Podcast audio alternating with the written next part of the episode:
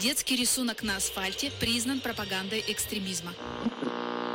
Депутаты назвали внебрачный секс главной угрозой национальной безопасности. Эксперт назвал просмотр Первого канала лучшей профилактикой экстремизма. Лучше послушаю неправильных экспертов. Слушайте подкаст и погружайтесь в мир насилия, тотального контроля и пропаганды вместе с неправильными экспертами. Сегодня наш выпуск категорически не рекомендуется слушать людям, которые склонны к идеализации своих убеждений и отдельных личностей. Да-да, мы про кумиров и поклонению в мире политики и религии. Сегодня мы расскажем, почему самостоятельно это делать не нужно и как правильно провести процедуру биотификации. С вами ведущий Михаил Вершинин, социальный психолог и консультант по выводу людей из секты радикальных организаций, а также мои коллеги Марина Бегнова, религиовед, педагог и судебный эксперт. Конечно, сегодня мы поговорим не просто о святости, а о святости чрезмерной. Сергей Бредихин, социолог, который очень много работает с чиновниками и общественными организациями, выстраивая профилактические работы с группами риска из радикальных радикальных сообществ. Также известный как Сергей Челябинский. Статья была у него жесткая. И купола на груди. И Елизавета Щетинина, религиовед, который много взаимодействует с учебными заведениями, изучает агрессивные субкультуры. В условиях моральной паники и кризиса всего и вся важно сохранять спокойствие и не сакрализировать тех, кто в сакрализации не нуждается, в том числе и неправильных экспертов. А теперь специальный дисклеймер для вас, товарищ майор. Дисклеймер. Все материалы для данного подкаста взяты из открытых источников. Мнения ведущих носят субъективный и личный характер, без цели оскорбления или нанесения вреда деловой репутации и вашей вере. Некоторые высказывания могут вас расстроить или не соответствовать вашей религиозной картине мира. Во время передачи упомянуты нацистский преступник Адольф Гитлер и ряд неоднозначных исторических фигур, а также экстремистское движение, свидетели СССР, чья деятельность признана запрещенной на территории РФ, остерегайтесь поделок среди святых. Аллилуйя. Марина, а расскажи, пожалуйста, как там э, со святостью традиционных различных конфессий? Ну, на территории Российской Федерации сегодня присутствует, в принципе, достаточно много конфессий, которые а, признают посредничество между человеком и Богом. В первую очередь это относится, конечно, к Русской Православной Церкви. Канонизация святых Русской Православной Церковью – это причисление усопшего подвижника веры и благочестия к лику святых через акт высшей церковной власти. Таким образом, сама процедура канонизации она характерна именно для а, централизованной организации. То есть самостоятельно причислить какого-либо подвижника к лику святых э, совершенно невозможно. Первые святые на Руси были заимствованы, конечно же, из общехристианских и византийских источников, да, у Константинопольского патриархата. Вот, однако буквально с первых же лет появления христианства на Руси появились собственные святые. Марин, можно правильно сказать, что это религиозное импортозамещение?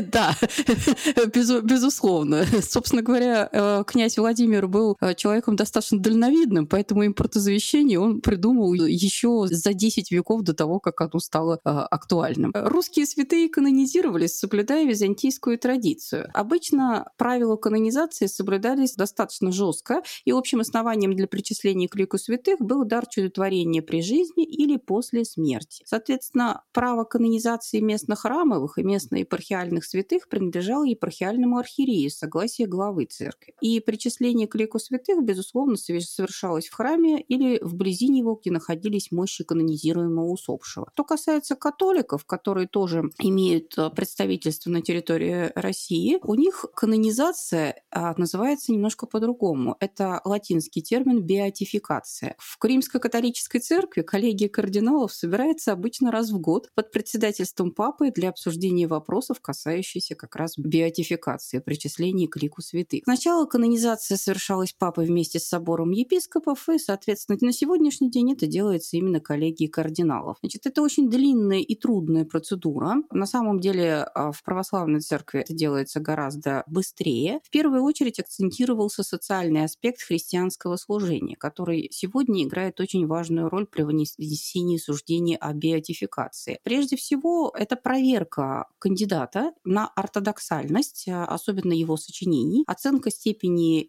проявленных им добродетелей, ну и, конечно же, засвидетельствование чудес. В Ватикан предоставляется большое портфолио на означенного кандидата, и обязательно проводится процедура критики, наверное, этого портфолио. Человек, которому эта критика поручается, традиционно называется адвокатом дьявола. Процесс беатификации завершается обрядом причисления к лику блаженных, и только после него новый святой, так сказать, приступает к своим а, профессиональным обязанностям. Но на самом деле это довольно такое быстрое и не совсем корректное изложение процесса, потому что, еще раз повторюсь, у католиков он достаточно сложный. У святого нового должна быть какая-то церквушка своя обязательно? Или он может быть святым без церквушки? Э, безусловно. Вот так у всех святых и у католиков, и православных есть и свои места прославления, мощи, жития, а, которые пишут тоже достаточно специализированной манере. Но у католиков, кстати, обратите внимание, есть не только святые, но еще и блаженные. А культ блаженных допускается в достаточно ограниченных пределах. Изображения реликвий блаженных без особого дозволения папы не могут выставляться в храмах а, и там, где совершается месса. Вот, то есть это такие, ну, как бы это сказать, не совсем полноценные святые. Те, кто прошел процедуру биотификации, а потом, соответственно, до канонизации еще не был доведен. А вообще у католиков самая известная, наверное, святая 20 века – это, конечно, мать Тереза, по поводу которой существует огромное количество а, разногласий. Некоторые говорят о том, что она действительно святая женщина, строившая при, приюты и больницы по всему миру, а другие говорят о жутчайших злоупотреблениях а, в тех а,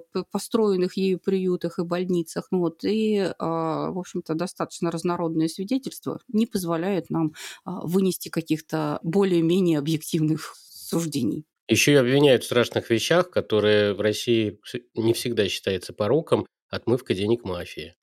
А, ну, Михаил, давайте вопрос о деньгах мафии и Ватикане мы с вами оставим для какого-нибудь следующего раза или для более отважных экспертов. Вот. И лично я, например, совершенно не хочу закончить свою жизнь под мостом где-нибудь в Риме. А, да-да, именно такой способ, говорят, применяет мафия, связанная с католическим престолом. А, но опять это, с моей точки зрения, голословное утверждение. Вот давайте пока перейдем к еще одному варианту святых. Это культ святых святых в исламе. А, традиционно принято считать, что ислам не признает посредников между Аллахом и людьми. А на самом деле это не совсем так. Во-первых, мы с вами должны понимать, что мы имеем дело с разными течениями в исламе. И в частности для суфиев, например, это совершенно нормально. Да? Суфийский ислам предполагает, что между Богом и человеком могут существовать так называемые тавассуль, те, кто являются посредниками, заступниками. Обратите внимание, что а, на этой почве а, развелось огромное количество а, нетрадиционных религиозных движений, самые известные из которых, конечно же, Орда или Атажалы, пришедшие к нам а, с территории Казахстана, а, где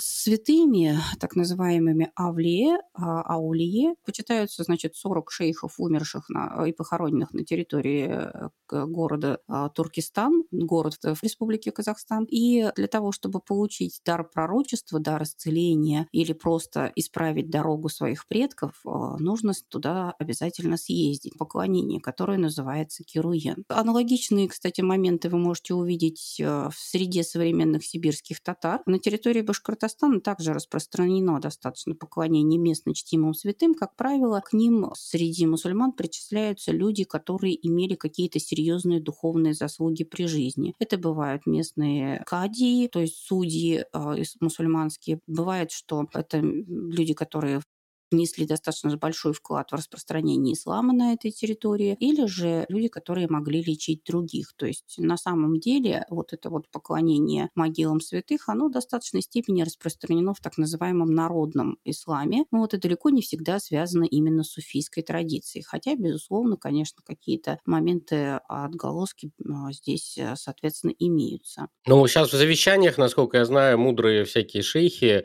или улемы специально просят их э, хранить так, чтобы кроме родственников не знали, где их могилы, чтобы вот этого народного хождения к могилам не было и почитания, потому что только Аллах велик. Да, это, безусловно, основополагающий принцип ислама. Ну вот, в частности, в 2014 году в Татарстане вышла коллективная монография «Культ святых татар Татарстана», созданная Институтом истории имени Шагимарджана Марджани. Там собраны как раз местные исследования ученых о местных татарском культе святых. В Башкортостане такой отдельной книги на сегодняшний день нет, вот, но есть множество статей, особенно в местных э, сборниках конференций, которые как раз вот эту замечательную замечательную тему очень активно освещают. Ну и, конечно же, как я уже сказала, заимствованные из Казахстана культы, они очень активно продвигают эту тему мусульманской святости на а, наших а, территориях, а также с территориях сопредельных Челябинской, Оренбургского регионов. А это не бьется с популярной темой э, так называемого религиозного туризма, что они берут пример с православия и пытаются таким образом развивать ну, свой локальный религиозный туризм, рассказывая, что вот здесь у нас похоронены всякие великие люди. Нет, это однозначно никак не связано а, с религиозными организациями именно мусульман. То есть это а, в первую очередь, ну, большей частью это все-таки псевдомусульманские а, группы, культы, которые достаточно жестко порицаются официальными муфтиятами. Вообще, Михаил, я полагаю, что проблема такой самостийной, если так можно выразиться, святости, она достаточно актуальна да, для современной России. Поэтому мне так кажется, что а, следовало бы, наверное, как раз к этому вопросу и перейти.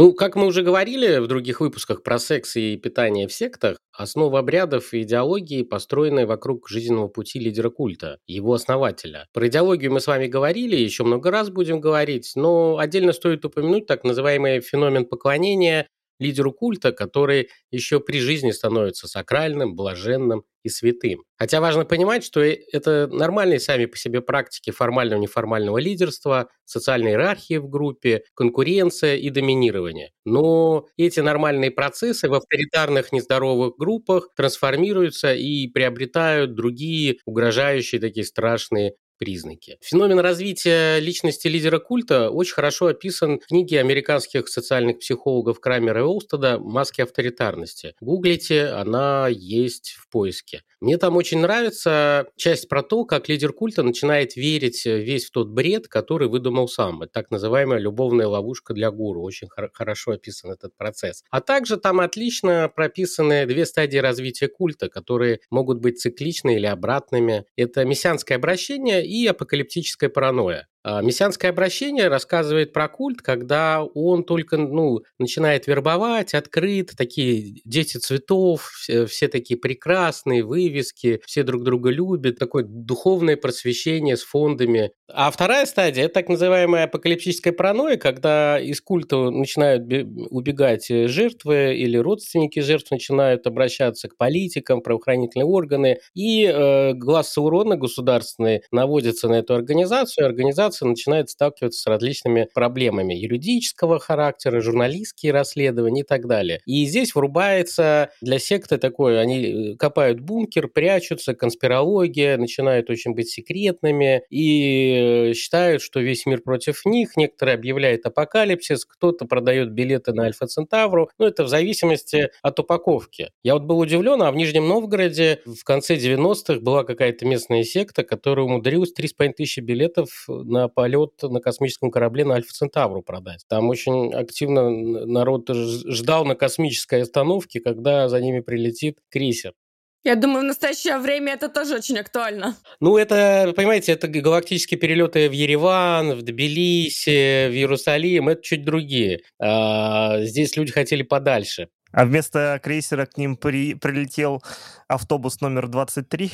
Я думаю, кому-то ничего не прилетело, а кому-то э, машина с красным крестом, с мужчинами в белых халатах. Э, но они не могли бы отправить на Альфа Центавру, в принципе, у них есть туда дорога. Биография вот лидера, его поведение, она также развивается в рамках вот этих двух этапов. На первом этапе они лично общаются с паствой, раздают советы такие добрые, пушистые. А на второй они уже начинают удаляться. У них появляются посредники, через которые они э, передают дают какие-то воззвания, они э, выстраивают как бы длинную иерархию, что ты уже один на один не можешь пообщаться с лидером культа, если, конечно, некрасивая девушка, попавшая в его гарем. Там, конечно, сколько-то минут вечером тебе будет уделено. Вот эта сакрализация, когда лидер находится где-то далеко, она влияет на так называемый эффект ореола, ему начинает приписывать различные сверхспособности, что он классный, романтизация его образа, он становится совершенно оторванным от реальности. И если такое раньше было в основном с политиками, представителями шоу-бизнеса, то сейчас в Инстаграме, да, я опять про Инстаграм и другие цифровые образы, которые очень сильно приукрашены всякими инфо-цыганами, бизнес-тренерами, инстасамками и кучей маленьких бизнесов, где люди создают вымышленный образ себя. В Инстаграме это продуцируется, и сейчас это становится э, совершенно нормой. Я не к тому, что спасибо нашим законодателям, что вы нам запрещаете все, что только можно, и отключаете. Нет. Но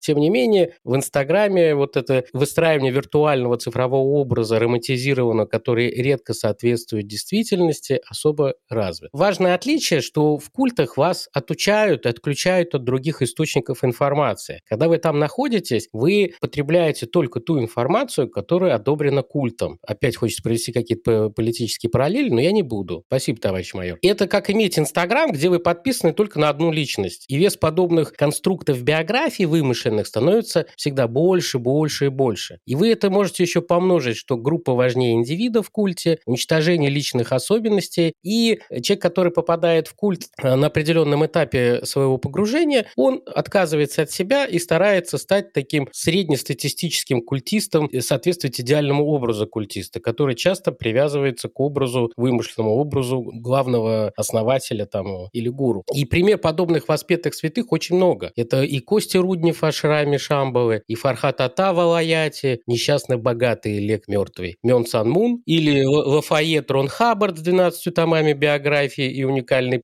Тоже мертвый. Тоже мертвый. А Виссарион у нас только как бывший электрик и гаишник еще пока задержался. Но ждем. Вы не правы, и Мун, и Хаббард, они же живы. Вы что, о чем вы говорите? Вы просто не в курсе. Какой-то у нас правильный эксперт затесался на подкасте. Но это культы, которые, как я говорил, сформированы вокруг лидера. Мы же сегодня говорим немного о другом. Помимо того, что есть святые, которых сакрализуют при жизни или при смерти, какая-то конкретная, в том числе там, традиционная конфессия, то мы забываем о том, что есть самостийная святость. Например, если мы берем наши региональные челябинские практики, то мы здесь можем вспомнить такую фигуру, как отрок Вячеслав Крашенников, э, Святой Славик, очень популярная, в том числе где-то в 2007-2008 году э, религиозный такой квази-культ, который на территории Челябинской области у нас, в принципе, по сей день существует. Если рассматривать краткую историю становления Славы Крашенникова в качестве сакральной фигуры данного культа, то мы увидим вполне бытовую трагическую историю о том, как э, ребенок, к сожалению, трагически умирает от тяжелой болезни в возрасте 12 лет, и его мама начинает сакрализировать всю жизнь Славика. Здесь мы можем увидеть о том, что сама мама Вячеслава считает, что он святой. Во-первых, отсылаясь к тому, что он не знал греха в силу своего возраста. И, во-вторых, э, отсылаясь к тому, что он когда-либо ей говорил о том, что именно он послан Богом. Безусловно, ключевой вопрос, связанный с сакрализацией Вячеслава Крашенникова, начинается после его смерти, когда создается определенное сакральное пространство родителями на его могиле. При этом все это сакральное пространство по одним источникам превращается в некий бизнес-проект, где активно продается земля, снег, вода, которую можно чуть ли не заряжать на могиле Вячеслава. Создаются определенные книги, в том числе связанные с э, историей истории, в том с практиками ченнелинджа, когда отрок приходит во снах и говорит о том, какие вопросы будут касаться и политической ситуации в стране в целом. А, как я знаю, что в некоторых книгах описываются традиционные рецепты нетрадиционной медицины для того, чтобы при последних днях жизни люди знали, как себя исцелить, спасти, сакрализоваться самостоятельно. Ну вот очень интересное это совпадение идет как с тяжелым роком, где любят э, некоторые музыканты там свою мочу продавать. Мун любил а, воду из ванны своей в баночках продавать. А у вас в Челябинске снег с могилы продают.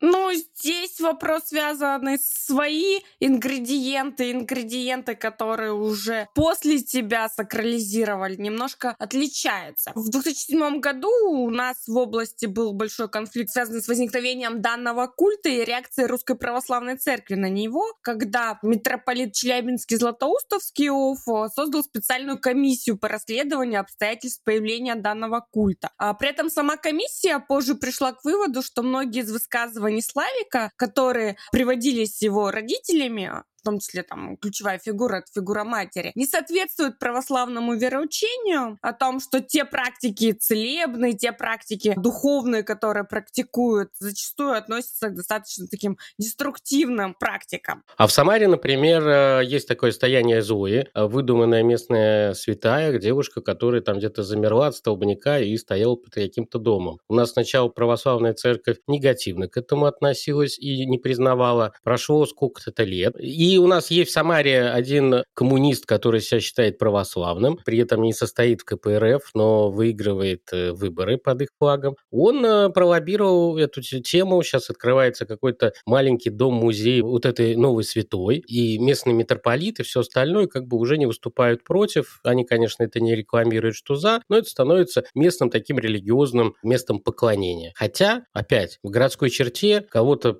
парализовало, кто-то постоял. В чем здесь здесь чудо, я вообще не понимаю.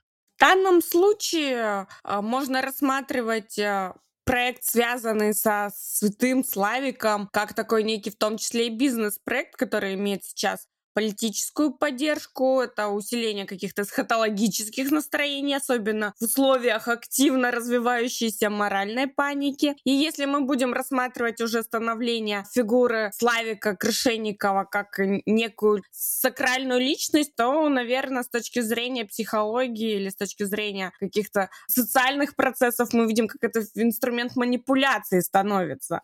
Притом уже родители и в целом семья от этого культа достаточно достаточно далеко отходит в силу и возраста, и в определенных других обстоятельств. Но это, опять-таки, отдельная история сакрализации фигуры. Мы не забываем, что у нас есть практики, когда на сакрализацию ложатся и фигуры политических лидеров. Например, в конце 90-х очень интересная история. В Волгограде появилась партия космических коммунистов Единение Всеволод. А их лозунг был «Христос и Ленин, ум, честь и совесть эпохи». Вместо флагов они носили портрет, ну, соответственно, Иисуса Христа, Ленина и Карла Маркса. Представляете, какая дикая смесь? Идеологическая платформа космических коммунистов — это марксизм-ленинизм сочетании с христианской религией и теорией Порфирия Иванова. Опять-таки 90-е дают о себе знать, э, когда те же последователи Иванова активно входили в популярную повестку обычных потребителей духовной продукции. Также рядом шли идеи, связанные с Рерихами, с Блаватской, синтез восточных культов, ну и все, что мы обычно видим у таких синкретических новых религиозных движений. При этом каждый член партии был свято убежден, что он является перевоплощением какого-то великого человека. Среди членов партии был Фридрих Энгельс, царь Давид, Иисус Христос, Иосиф Сталин и многие-многие другие. Коллеги, подумайте вот пока я продолжаю рассказывать реинкарнацию кого мы с вами представляем. А христиане-ленинцы дважды обращались в областное управление юстиции с просьбой зарегистрировать их как общественную организацию. Удивительно, но почему-то им было отказано, постольку, поскольку чиновники считали, что партии присущи все признаки религиозного объединения, вероисповедания, совершения богослужения, обучение религии, религиозное воспитание своих последователей последователям. Поэтому их хотели зарегистрировать не как общественную, а как религиозную организацию. Если мы вернемся уже в более современный период,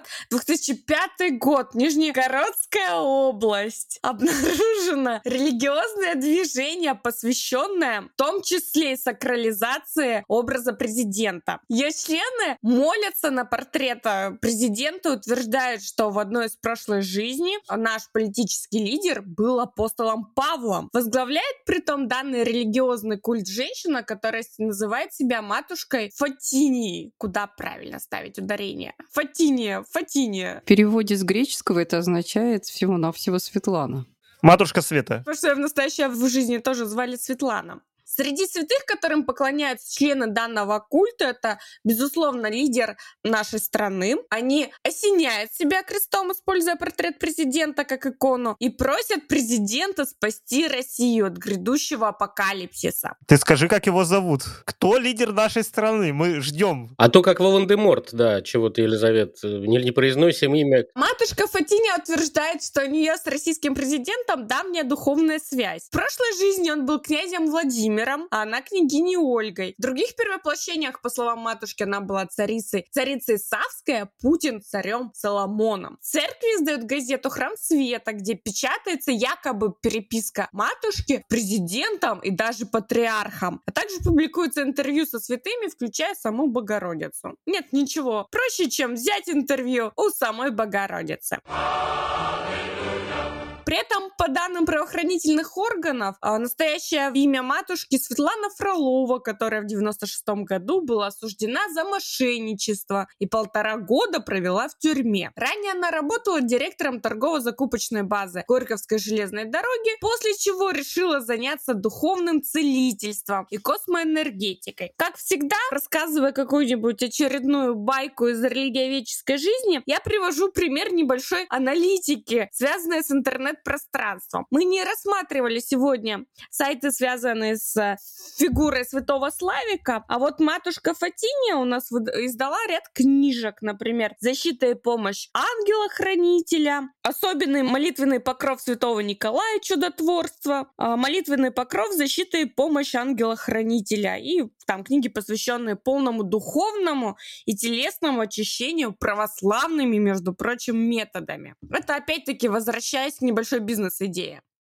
Я тут, коллеги, хотела, знаете, что отметить? Один момент. Дело в том, что несмотря на кажущееся сходство между святыми государствообразующих конфессий да, и теми, о которых мы сегодня так радостно и с удовольствием рассказываем, пропасть между ними достаточно существенная. Вот если в первом случае люди, которые причисляются к лику святых и у католиков, и православных, они проходят достаточно длительный профессиональный, так сказать, теологический отбор, то во втором случае это, безусловно, самопровозглашенные личности и э, биография фотография которых, как мы вот только что на примере матушки Фатини убедились, весьма сомнительно. Ну а что касается мусульманских святых, то тут тоже э, имеет место достаточно сложная процедура, которая связана прежде всего именно с местным почитанием, то есть это фактически такие народные святые, по сути. Вот. Ну а еще один комментарий не к месту. А, вы знаете, в 90-е годы существовала очень интересная секта, называлась она «Космические святые». Возглавляла ее Лидия Шуванова. Вот. Они прославились тем, что объявили Иисуса Христа Деву Марию с Николая Угодника инопланетянами, которые прилетали на Землю. И, значит, их главной целью было а, исцеление. Собственно говоря, они все сейчас, по мнению Шувановой, которая ну, тоже в настоящий момент уже умерла, они кружатся на орбите а, Земли на своем космическом корабле. И, значит, вам достаточно для того, чтобы исцелиться от своих а, сложных болезней, для того, чтобы они начали процедуру исцеления, вам достаточно встать в специальную позу. Нужно ноги сомкнуть вместе, руки вытянуть вперед и попросить космический католических святых о помощи. Кто-то из них обязательно откликнется, а проявится это с помощью покачивания из стороны в сторону. Я думаю, люди, которые маломальски знакомы с функционированием вестибулярного аппарата, понимают, что покачиваться вы начнете точно, вне зависимости от того, откликнутся космические святые на вашу просьбу или нет. Кстати, возвращаясь к нашим святым, семья Славика Крышенникова подавала прошение в Русскую Православную Церковь Московского Патриархата, чтобы его официально канонизировали, но, безусловно, церковь отказала. И насколько я помню, как раз в 2007 или 2008 году они стали обращаться к катакомникам, чтобы те хотя бы признали его тем, но что-то пошло не так.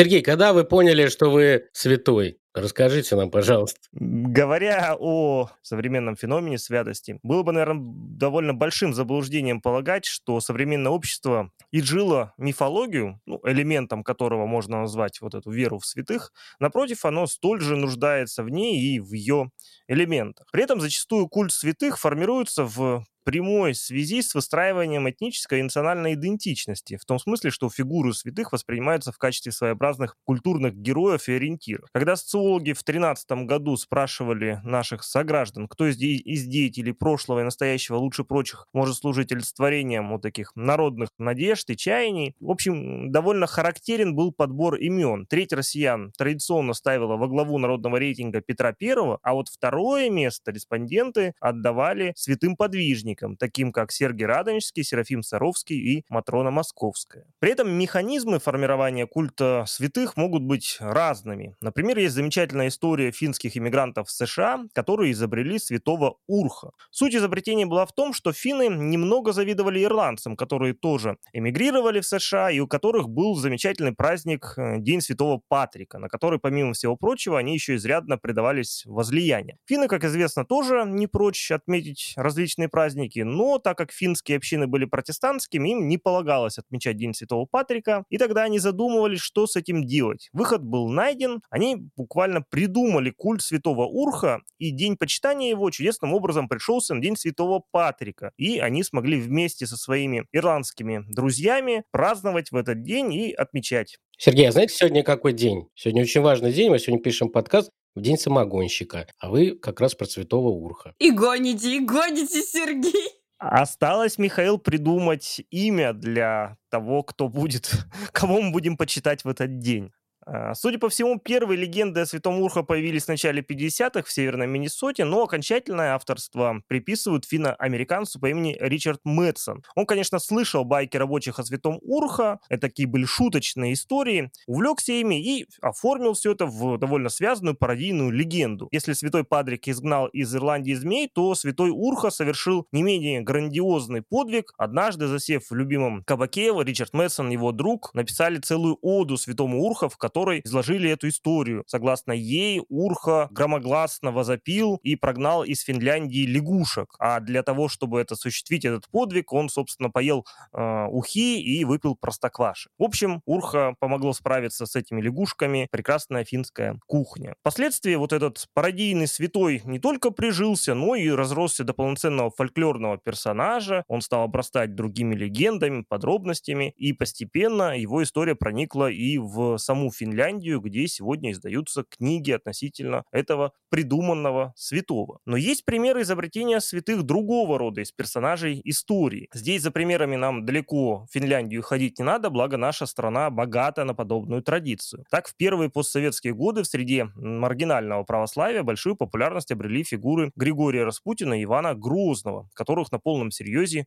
объявляли святыми. Дело дошло даже до того, что на проблему был вынужден обратить внимание патриарх Алексий II. А, Соответственно, он в обращении к клиру однозначно отрицательно характеризовал церковное почитание этих фигур, заметив, что никто из нормальных верующих не захочет оставаться в церкви, которая одинаково почитает убийц и мучеников, развратников и святых. Но куда более дикими, на мой взгляд, являются попытки представить в роли святых Адольфа Гитлера и Иосифа Сталина. Соответственно, в роли Адольфа Мюнхенского и Иосифа Великого. С первым история довольно давняя. Она начинается еще в 30-е годы и связана с русской эмиграцией крайне правого толка. У ее истоков стоит а, фигура товарища обер-прокурора Святейшего Синода князя Живахова. Он был человеком экзальтированным, крайне негативно воспринявшим революцию 17 года и видел в ней не что иное, как воплощение жидомасонского заговора. Соответственно, после прихода к власти в Германии национал-социалистов, Живахов, как и многие другие такие же праворадикально настроенные русские из его окружения, сделали ставку на Гитлера, видя в нем избавителя России от вот этого самого жидомасонского заговора большевиков. Довольно благостно воспринимали Гитлера и некоторые иерархии русской православной церкви за границей, которые писали ему письма, соответственно, тоже с пожеланиями освободить Россию от большевистского нашествия. Казалось бы, победа союзников и разоблачение нацистского режима должны были положить конец подобному возвеличиванию, но не тут-то было. Уже в 90-е годы обращает на себя внимание деятельность группы архиепископа Готского, в кавычках, Амвросия, который представлялся иерархом катакомбной церкви истинных православных христиан и, соответственно, соответственно, наследником Русской Православной Церкви за рубежом. В 99 году специальный номер Вестника вот этой организации катакомбников, посвященный отношению РПЦЗ к Гитлеру и его действиям против Советского Союза, редакция открыла вступительную статью с характерным подзаголовком о духовных перспективах немецкого национал-социализма. Если в 99 году катакомбники, хотя и называли Гитлера боговдохновенным вождем, но не забывали о его ошибках, ну, поскольку он не смог победить большевиков, соответственно, какие-то ошибки у него были, то уже в 2000 году редакция Вестника заявила о том, что катакомбная церковь всегда исповедовала и теперь исповедует, что Гитлер является богоизбранным вождем-помазанником, не только в политическом, но и в духовно-мистическом смысле. Посему э, организация, безусловно, воздает ему честь как своего рода внешнему праведнику, оставшемуся вне церкви. Поскольку, как вы понимаете, Гитлера довольно было трудно отнести к внутреннему праведнику, поскольку от принятия им православия ничего, собственно, не известно. Но и на этом деятели этой замечательной организации не остановились, и в конце концов э, они признали Гитлера святым и даже озаботились созданием его иконописного образа, который периодически гуляет в интернете. Так вот, в начале третьего тысячелетия завершился процесс, в кавычках, канонизации одного из самых страшных тиранов 20 века. Дальнейшая история Амвросия не менее одиозна. Он стал духовником русского православного национал-социалистического движения и одновременно с 2006 года духовником так называемой партии защиты Российской Конституции. В апреле 2007 года он даже провел на Красной площади молебен, где прочитал так называемую заклинательную молитву против демона Владимира Ильича Ленина, за что был задержан правоохранительными органами. Не помогло, демон Владимир Ильич Ленин по-прежнему находится там, где и находился, а вот Амвросий был задержан. Но и у другой, не менее одиозной фигуры 20 века, Иосифа Сталина, тоже находятся почитатели его в роли святого. Еще в 93 году трудами насельниц Свято-Троицкого Ново-Галутвина-Женского монастыря было издано сказание о житии блаженной старицы Матроны, в котором содержалась апокрифическая информация о встрече осенью 41 года Сталина и старицы, которая якобы и предсказала вождю грядущую победу над немецкими захватчиками. По легенде, Матрона высказал предположение о том, что Бог помилует Сталина, ибо он сам пленник Кагановича и всех тех. Впоследствии для святости Сталина отдали и другие, не менее интересные личности, от петербургского клирика игумена Евстафия Жакова, который полагал, что Сталин – великий вождь народа, вобравший в себя православие последнего русского самодержца и противопоставивший себя всемирному масонскому заговору. То есть у Евстафия вполне нормально сочеталась фигура Сталина и фигура последнего русского царя. И Сталина он называл ни много ни мало, а наследником Николая II. Ну и до известного публициста Проханова, который вывел формулу «победа – религия, а Сталин – святой». Для православных маргиналов Сталин более всего, конечно, государственник, который выступает против мирового зла, который у них олицетворяется сионизмом. Вполне естественно поэтому, что его религиозные почитатели выпускают и целые сборники. Например, сборник о богоданном вожде русского народа Иосифе Великом, в котором котором даже приводится тропарь святому богоданному вождю русского народа, стальному императору Иосифу Великому Сталину. О чем опиум для народа? Эти культы Гитлера и Сталина при всех их различиях во многом объединяет противопоставление этих исторических деятелей международному сионизму, то есть такой явно выраженный антисемитизм. И, конечно, оправдание или просто попросту умолчание о той крови, которую пролили эти так называемые праведники. В целом же, подводя итог вот этому рассмотрению некоторых проявлений таких вот своеобразных самостийных культов святых в современности, я бы хотел сказать, что миф — это, конечно, такой универсальный социальный механизм. И если нам с вами со стороны фигуры некоторых святых, в кавычках, кажутся, прямо скажем, странными или, прямо скажем, дикими, то нужно помнить, что те, кто находится внутри мифа, воспринимают это абсолютно нормально, потому что для них через этот миф происходит осмысление действительности. Поэтому для них эти фигуры более чем нормальные и вполне себе даже святые. В культах это часто делается через механизм магического мышления, когда ты должен находить э, подтверждение, что библейские чудеса не окончились несколько тысяч лет назад, а то, что они продолжают каждый день. И э, сюда как раз э, вот эти выдуманные всякие святые тоже очень хорошо попадают. То есть люди каждый день считают, что архангелы, ангелы, ну, в зависимости от упаковки культа, инопланетяне вмешиваются, помогают купить туалетной бумаги побыстрее, просто пищи бумаги. И Это все такие духовные вмешательства, больше им заниматься нечем. Исторически так сложилось, что на Руси всегда были параллельные народные святые, старцы, юродивые и люди, обладающие какими-то сверхспособностями. И неважно, признает их РПЦ или нет. Это такая альтернатива веры для малограмотных и как местной туристической религиозной достопримечательности, что у нас вот здесь живет э, дедушка, который намоленный, хорошенький, что-то поможет. И людям уже этого достаточно. То есть молва какая-то есть, можно сходить, и все проблемы будут разрешены. Ну и повальные вот эти маленькие святые лидеры псевдоправославных сект. И я сюда опять вставлю рекламу исторического проекта про секты в царской России. Ссылочка будет в описании. Там как раз описано, как э, в начале 20 века на юге России и в европейской части России в этих маленьких э, сектах всегда были какие-то местные святые.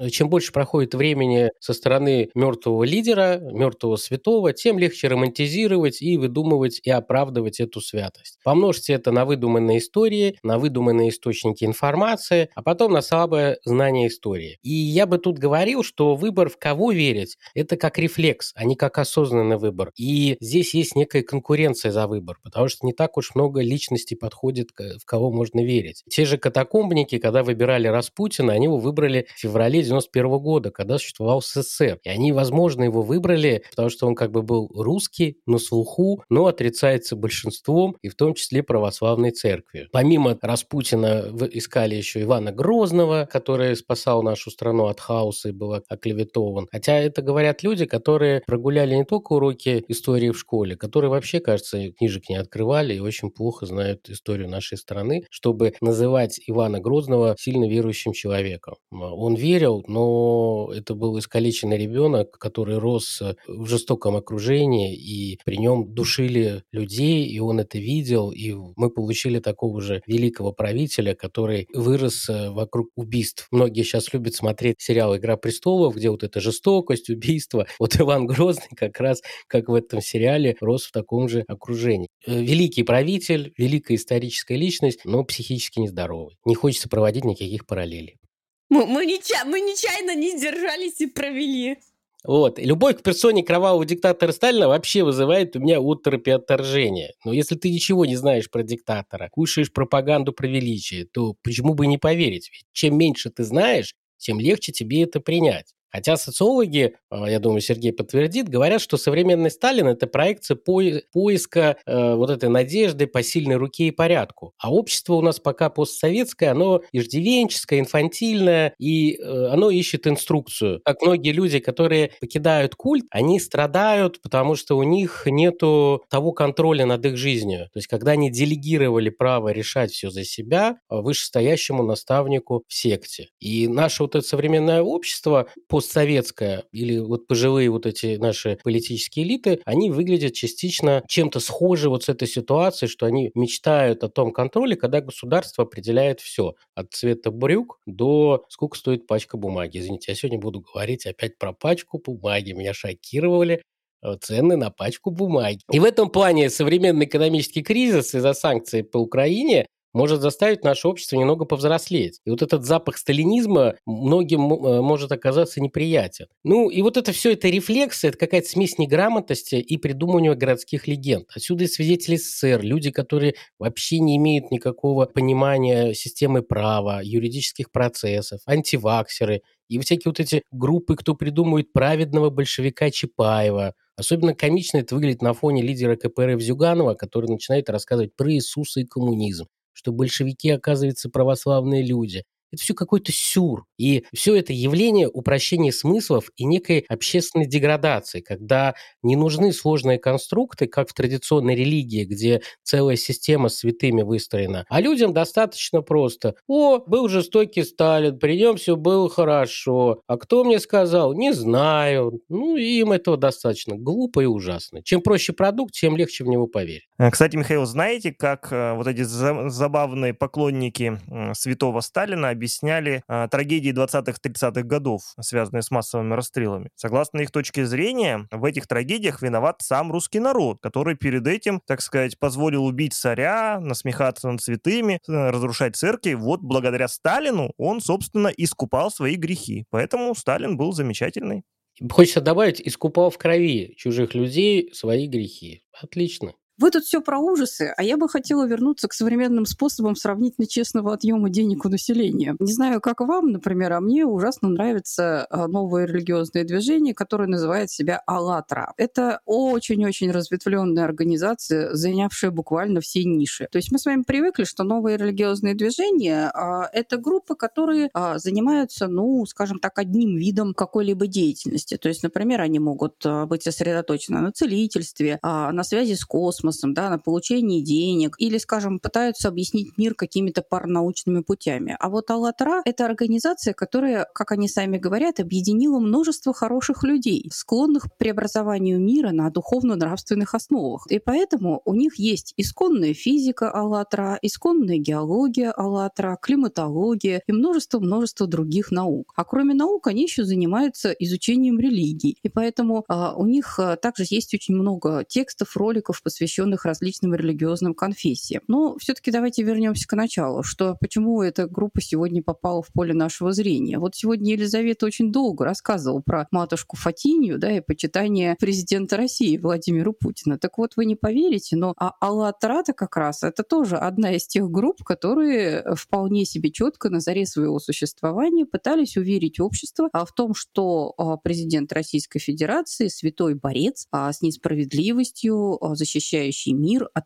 каких-то ужасных архантов, которые стремятся разрушить нашу с вами цивилизацию. Кстати, по мнению одного из адептов этого учения, не поверите, Джордж Сорос как раз один из архантов. Да, вот, то есть направленность этой группы достаточно понятная. Аллатра пришла к нам именно с территории Украины. Так вот, у самих украинцев даже одно время бытовала версия, что это инспирированная русскими спецслужбами на территории Украины секта, которая ставила своей целью привить украинцам почитание Путина. Там он выведен, по мнению самих же, опять опять же, адептов а, под именем а, Хома. Это человек, который обладает множеством разнообразных а, добродетелей вот, э, и должен, как я уже сказала, бороться со страшным злом. Кстати, обратите внимание, что рядовые адепты этой группы, они тоже считают себя борцами со злом. Они называют себя гелиары, да, то есть солнечные воины. Вот, и э, их основная миссия как раз противостоять злу во всех обличиях. Отсюда, собственно говоря, и разнородность э, тех форм и способов деятельности, которые которых отметилась эта религиозная группа. Ну, на сегодняшний день лидером ее, по крайней мере, внешне является Игорь Михайлович Данилов, киевский врач, значит, вертеброревитолог, простите, я не могу выговорить это в один прием, вот, значит, который является а, реинкарнацией Ригдена Джапа, мессии и реинкарнацией Агапита Печерского, опять же, со слов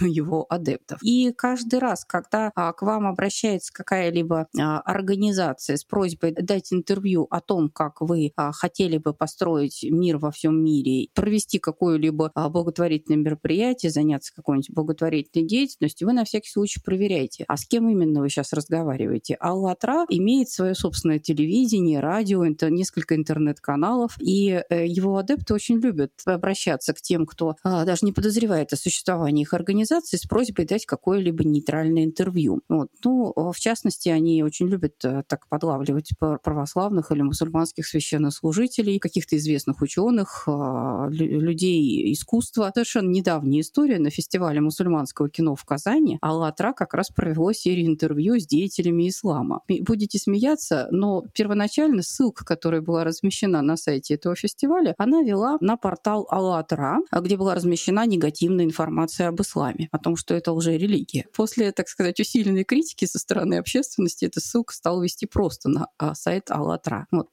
будьте внимательны и не дайте, пожалуйста, себя втянуть э, в почитание неведомых нам а, с вами а, гелиаров, борьбу с архантами и а, другие сомнительные с точки зрения реальной физики и климатологии мероприятия.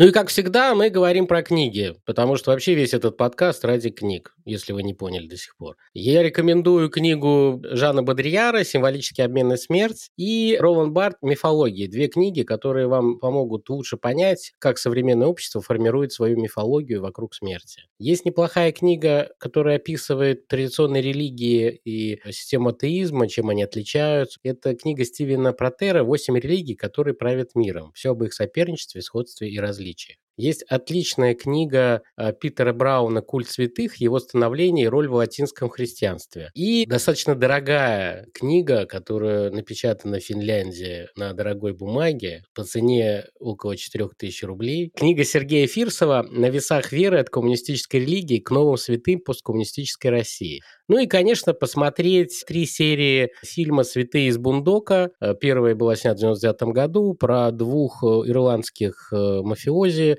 простых парней, вышибал, которые попадают в всякие переплеты и стали святыми, которые убивают итальянскую мафию. Кровавый, туповатенький, веселый боевичок. Сейчас Елизавета вам расскажет, в кого и как верить. На самом деле наша ключевая задача не сказать вам, в кого и как верить. Наша ключевая задача не в том, чтобы сказать, в кого верить нельзя, в кого верить можно. Наша ключевая задача напомнить вам еще раз о том, что не забывайте, уважаемые слушатели, включать критическое мышление, а также слушать подкасты неправильных экспертов. Не паникуем, не скупаем сахар, не уходим в различные непроверенные движения и квазирелигиозные культы. Желтый снег у Сергея Челябинского тоже не покупаем. Будьте аккуратны с кумирами и с верой в золотого тельца. Верьте себе и нашему подкасту. Не забывайте следить за нашими выпусками и, конечно, подписываться на нас во Вконтакте и Телеграм-канале. Да пребудет с вами сила.